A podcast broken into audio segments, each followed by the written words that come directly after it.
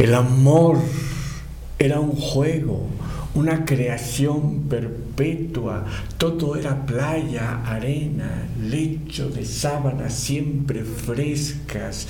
Si la abrazaba, ella se erguía increíblemente esbelta como el tallo líquido de un chopo, y de pronto esa delgadez florecía como un chorro de plumas blancas, como un penacho que caían sobre mi cabeza y mi espalda y me cubría de blancuras, o se extendía frente a mí, infinita como el horizonte, hasta que yo también me hacía horizonte y silencio. Erótica marina o las huellas del pica hielo, viaje onírico inspirado en el cuento Mi vida con la ola de Octavio Paz. Poemas Jaime Sabines, Efraín Huerta, Julio Cortázar y Efraín Bartolomé.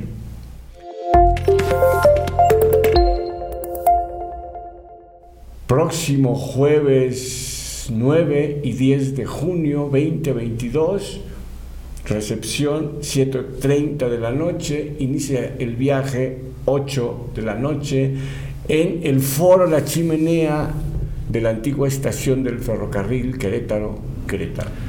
De entrada es una figura polémica e imprescindible, o sea, eso no se puede negar. Eh, tengamos diferencias ideológicas o no, es un poeta. Basta leer Piedra del Sol y es uno de los poemas extraordinarios de Hispanoamérica. ¿no? Eh, basta leer eh, El laberinto de la soledad para ver que es un ensayista de primer orden. ¿no? Eh, en fin, es un poeta con toda la palabra. a unos les gustará, a otros les disgustará, pero hay que leerlo. Yo creo que es una es fascinante leer a Octavio Paz.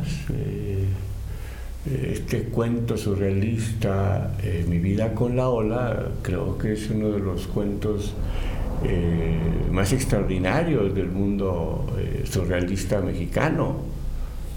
Eh, entonces leer a un autor como Octavio Paz pues es justamente, yo diría que imprescindible en la cultura del mexicano. Luego resulta que extranjeros saben más de Octavio Paz que el propio mexicano, ¿no? Y bueno, no solo Octavio Paz, obviamente habría que leer a José Emilio Pacheco, habría que leer a Rosario Castellanos, a Sor Juana Inés de la Cruz, a José Revueltas, a Juan Rulfo, o sea, tenemos autores extraordinarios eh, como poetas, como ensayistas, como novelistas. ¿no? En dramaturgia está Sergio Magaña. Leer Moctezuma II es eh, darnos cuenta de que Sergio Magaña está a la altura de Sófocles y Shakespeare, sin exagerar. Es una tragedia monumental, fascinante, vigente escrita en 1953, estrenada en 1954. Eh, tenemos Elena Garro, que es no solamente dramaturga, cuentista, eh, novelista, ensayista, periodista. O sea, tenemos realmente una pirámide, una geografía extraordinaria de autores mexicanos, tanto mujeres como hombres, ¿no? Y no acabaríamos de mencionar por periodos, ¿no? no solo Sor Juan, antes está en por ejemplo, ¿no? Como el gran poeta de la cultura azteca, ¿no? Solo venimos a dormir, solo venimos a soñar. No es verdad que venimos a vivir aquí en la tierra. Eso es Nezahualcóyotl, ¿no? Se adelantó el existencialismo. Y bueno, pues este, Octavio Paz no, no, es un gran autor, Alfonso Reyes, que fue su maestro, ¿no? Eh, en fin, sí tenemos autores eh, de una calidad y de una profundidad extraordinaria. Bueno, es todo un tema dramatúrgico y, y luego de teatro, es decir, porque el cuento es para leerse. Ahí en el cuento no hay dramaturgia de que haya acotación, si hay tantos personajes y que eh, hay un escenario, hay un espacio y hay un tiempo, ¿no?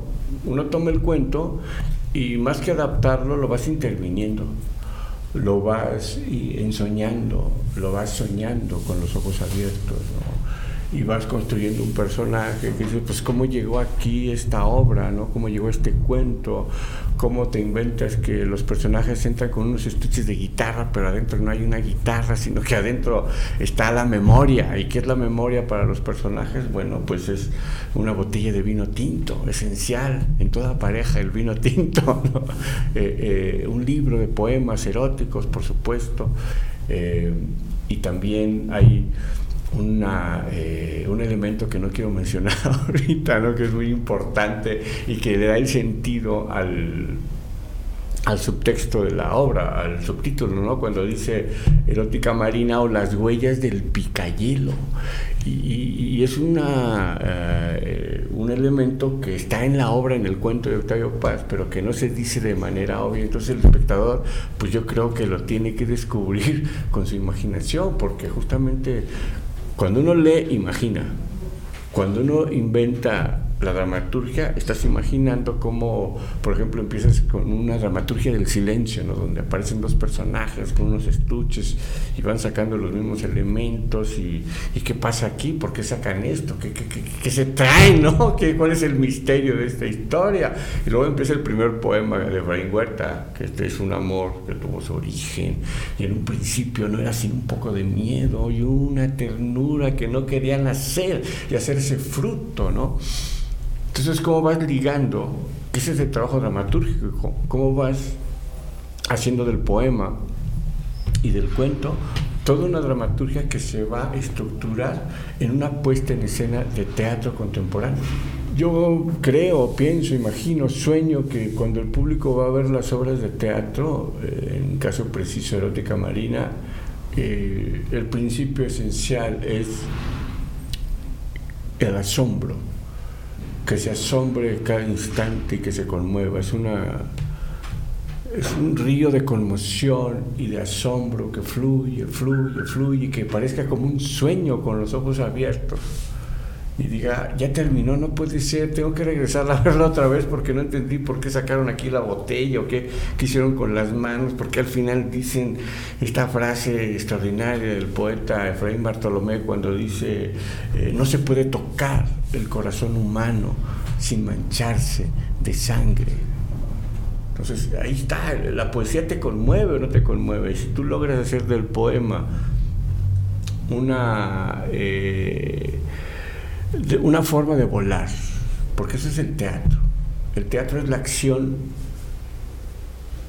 que vuela, no explica, no es filosofía, no justifica, eh, no enseña nada, se ofrenda. El teatro es una ofrenda que vuela, que sueña con los ojos abiertos. Y si logras hacer que el público sueñe con los ojos abiertos, pues ya en este mundo de la era digital, caray, estamos eh, pues en un ritual contemporáneo, cuando los rituales tal parece que están perdidos, si no es que enterrados y hasta asesinados. Entonces, ese es el poder del teatro, que el público sueñe con los ojos abiertos, se conmueva, le diga algo que nunca antes había visto en su vida. Imagínate el poder del teatro, que casi eso pues se ha perdido porque pues en general te vas a entretener, te vas a evadir, te vas a la foto para el Face, ¿verdad? La foto para el Instagram y estuve en el teatro, pero, pero de qué se trató la obra, pues quién sabe, pero pues ahí me encontré con unos amigos, unas amigas, y nos pusimos a chupar. Y, es una especie de, pues, el entretenimiento por el entretenimiento, cuando la esencia del teatro es volver a reinventarnos como humanos a soñar con los ojos abiertos, a conmovernos y ir a leer poesía todos los días, no para después del postre. La poesía tendría que leerse todos los días como beber agua, porque ahí en la poesía está, creo yo, eh, la verdad más plena, más asombrosa, más conmovedora, es lo que realmente te toca el ser, el alma, el espíritu, el corazón y entonces quizá pues ya puedas dormir un poco más tranquilo porque por lo general hay que tomar pastillas para dormir, cápsulas por acá, las verdes para esto, las rojas para aquello, las azules, las moradas, bueno. Y luego ya no digamos el nombre de las drogas, ¿verdad? Porque hay que decirle no a las drogas. Es decir, sí a la vida, sí al teatro, que te permite incluso decirle no a lo que te pueda dañar en el alma, en el cuerpo, como es esta vorágine brutal que significa los laboratorios de todo tipo que están en todo el mundo.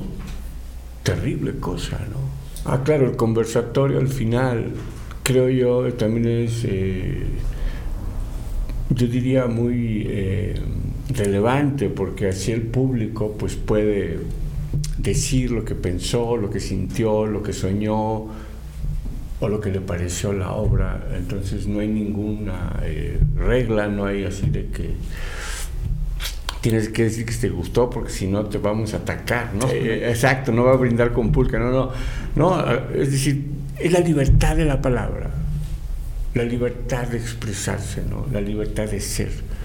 Eh, y entonces el público si tiene una inquietud, una duda, un comentario, una opinión, lo que quiera decir de la obra, creo que eso es muy interesante, muy fascinante, porque también uno conoce un poco a los espectadores y de esa manera también pues le está compartiendo al público y a todos y a sí mismo su experiencia, ¿no? Entonces creo que sí es muy bella es, ese ritual, es como cerrar, eh, es la parte del epílogo, un epílogo en vivo, con la gente, eh, que pregunte, que, que, hable, que se exprese, que,